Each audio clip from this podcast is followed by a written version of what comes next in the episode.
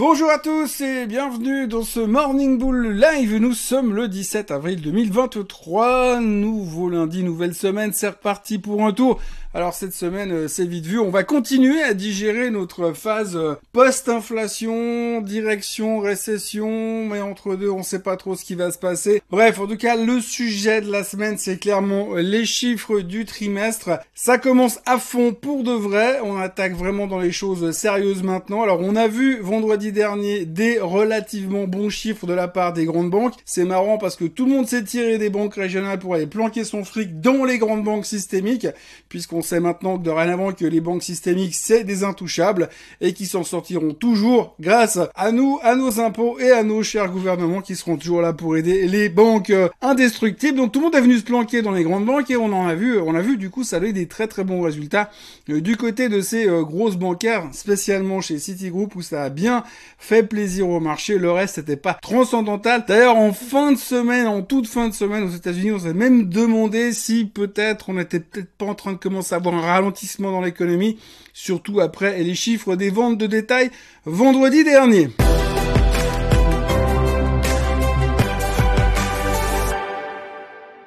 Donc oui, si on avait un doute encore par rapport au tout dernier chiffre qu'on a vu vendredi dernier, eh bien effectivement, ça commence à ralentir et ça commence à se voir. Surtout l'économie est en train de ralentir gentiment, en tous les cas aux États-Unis.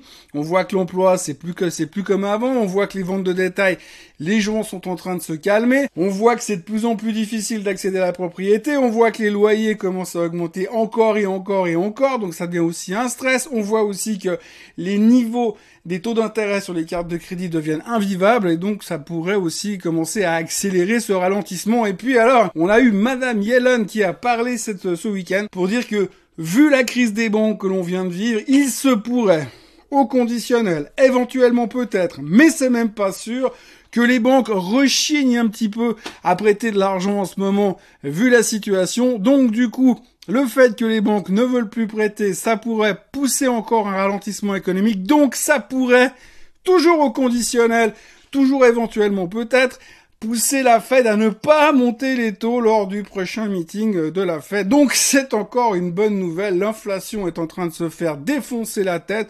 Tout le monde est super content et tout le monde se dit que ça va se régler gentiment et puis que tout va bien se passer ces prochains temps parce que l'inflation est donc vaincue et la hausse des taux est en train de vivre euh, sa fin de cycle. Alors peut-être, comme je l'ai dit l'autre jour, encore 0,25% de hausse en mai juste pour dire, eh, on va pas se laisser faire. Mais globalement, on arrive au bout et ça a même été confirmé par l'ex-patronne de la fête, donc Madame Yellen. Autrement, pour le reste, effectivement, eh bien, on assiste quand même à des ralentissements économiques, donc logiquement, on pourrait craindre quand même une récession, mais pour l'instant, comme on est un petit peu monoproduit et on se concentre surtout sur notre côté inflation, on va laisser la récession de côté, on va essayer de pas en parler au moins pendant 48 heures pour pas se faire, euh, pas, pas jouer à se faire peur. Par contre, il y a un autre truc qui revient gentiment, mais alors tout gentiment, Hein. là aussi.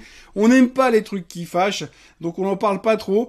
Mais il y a quand même deux trois trucs qui sont en train de sortir sur le plafond de la dette aux États-Unis. Alors souvenez-vous, bah voilà, pour l'instant il n'y a toujours pas de solution. Euh, il faudrait renier dans les budgets, mais on préférerait pas quand même, hein, pas à cause de l'argent quoi. Ça casse pas, on a compris. Donc du coup, les politiciens veulent pas taper dans leur budget, mais aimeraient bien qu'on les laisse quand même continuer à monter, utiliser le plafond de la dette, hein, cette, euh, cette source inépuisable de richesse qu'est le trésor américain. Et donc du coup, eh bien, on se dit que ça va jamais, euh, on va jamais trouver de solution, et ça commence un tout petit peu à stresser. Alors on sait aussi que de l'autre côté, le plafond de la dette. On trouve toujours une solution au dernier moment. Hein. C'est toujours un suspense insoutenable, comme tous les bons films américains produits par Hollywood. Ça se finit toujours bien à la dernière minute, là où tout va se casser la figure, là où la bombe va exploser. Ben non, on trouve une solution et on s'en sort. Donc c'est un peu ce qui se passe à chaque fois sur le plafond de la dette. Sauf que là, depuis quelques temps, on a quand même l'impression que c'est en train de bugger quelque part, euh, puisque on voit quand même que les CDS américains, donc les CDS, les Contracts for Default Swap, donc euh, cette assurance anti-faillite du gouvernement américain ou anti-faillite du débiteur. On l'a vu comme dans l'histoire du Crédit Suisse récemment, la Deutsche Bank ou d'autres banques qui sont parties en vrille récemment. Eh bien, les CDS sont en train de prendre l'ascenseur pour ce qui est des bons du trésor américain. Ce qui veut dire que les créanciers obligataires sont en train de se protéger contre un éventuel défaut, même si on sait que ça ne devrait pas se produire.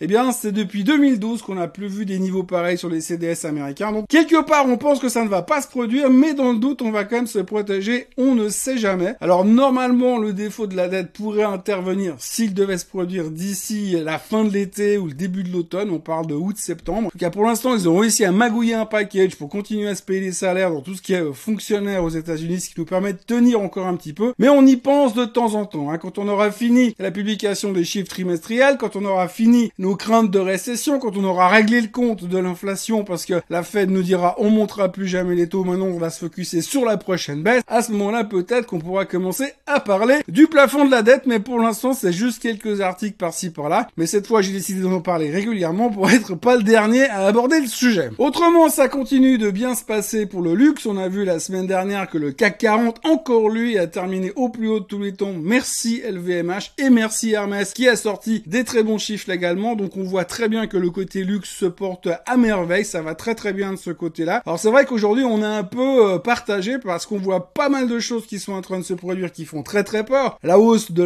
l'essence par exemple, la hausse de certaines matières premières, le sucre est quasiment à des niveaux jamais vus. Euh, on a vu aussi par exemple les loyers qui sont en train de prendre l'ascenseur aux États-Unis, comme j'ai dit avant. Donc grosso modo, on voit deux trois trucs qui stressent, on va dire le commun des mortels. Par contre, de l'autre côté, on voit quand même que au niveau du luxe, eh bien, ça va bien. Les gens ont toujours un peu d'argent pour acheter des sacs Hermès, donc ça, ça continue à bien fonctionner. Et puis alors, surtout, on a eu une nouvelle ce week-end absolument fabuleuse. Si on regarde la performance depuis le début de l'année, eh bien, les 10 personnes les plus riches du monde, leur fortune conjointe a augmenté de 213 milliards depuis le 1er janvier. C'est pas possible! Possible! C'est pas possible! Donc les mecs qui sont déjà les plus riches du monde, comme ils sont euh, évalués par rapport aux actions qu'ils détiennent dans leur propre société, eh bien ces gars-là, et cette dame, parce qu'il y en a une dedans dans le tas, eh bien, ça, ils ont quand même réussi à gagner 213 milliards, augmenter leur fortune de 213 milliards de dollars. Et la palme revient à monsieur Bernard Arnault, encore une fois.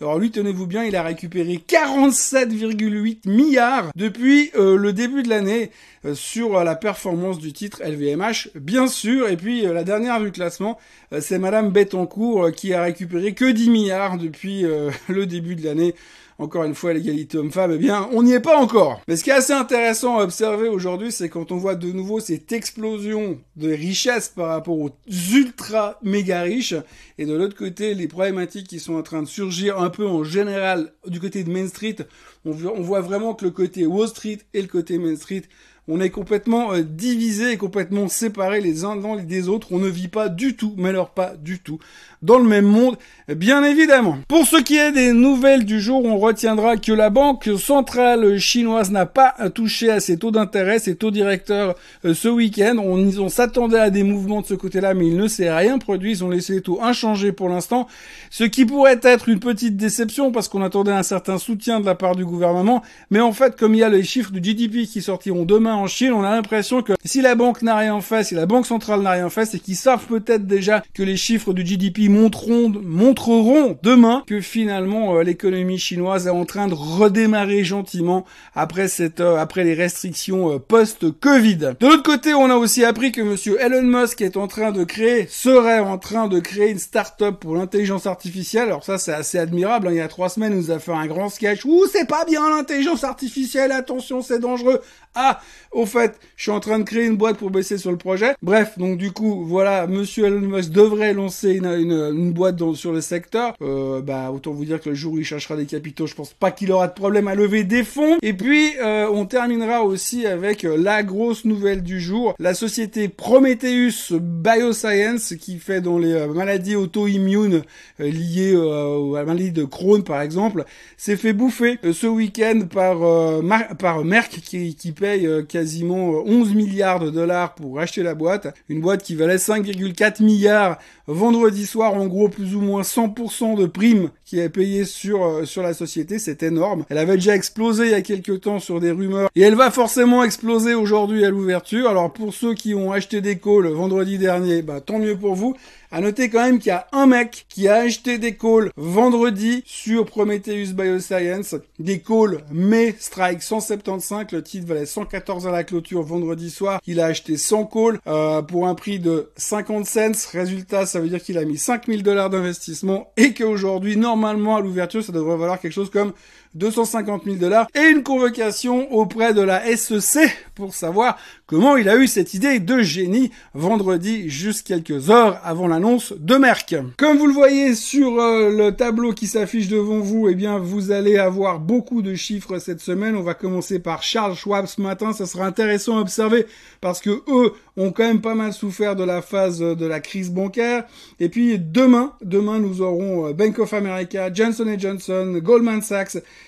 Netflix qui lancera le début des publications des technos euh, mardi soir, ça sera très attendu et très intéressant. Et puis euh, mercredi, ASML qui donnera le ton pour les semi-conducteurs avant Taiwan Semiconductor jeudi matin. Et puis surtout Tesla mercredi after close. Comme vous le voyez, il va y avoir du monde. C'est pas la plus grosse semaine, bien évidemment. Mais euh, la semaine prochaine sera énorme en termes de résultats puisque comme d'habitude il y aura les big names qui vont euh, publier. Et là ça sera assez intéressant à observer euh, pour voir un petit peu comment ça va se passer au niveau des big big names puisque je vous rappelle quand même qu'une grosse grosse grosse partie du rebond qui a été fait dans la tech a été drivé par des boîtes comme Apple et Microsoft. On espère qu'ils vont pas nous décevoir la semaine prochaine, mais ça c'est de la musique d'avenir. Pour l'instant, on va se contenter de ce qu'on a aujourd'hui. Il y a déjà largement à faire. La semaine commence avec les futurs légèrement en hausse, l'Asie qui ne fait pas grand chose, l'or qui a échoué dans sa tentative de record historique, le bitcoin qui repasse sous les 30 000 dollars, et le pétrole qui est toujours à 82,50 et qui coûte toujours beaucoup trop cher à la pompe.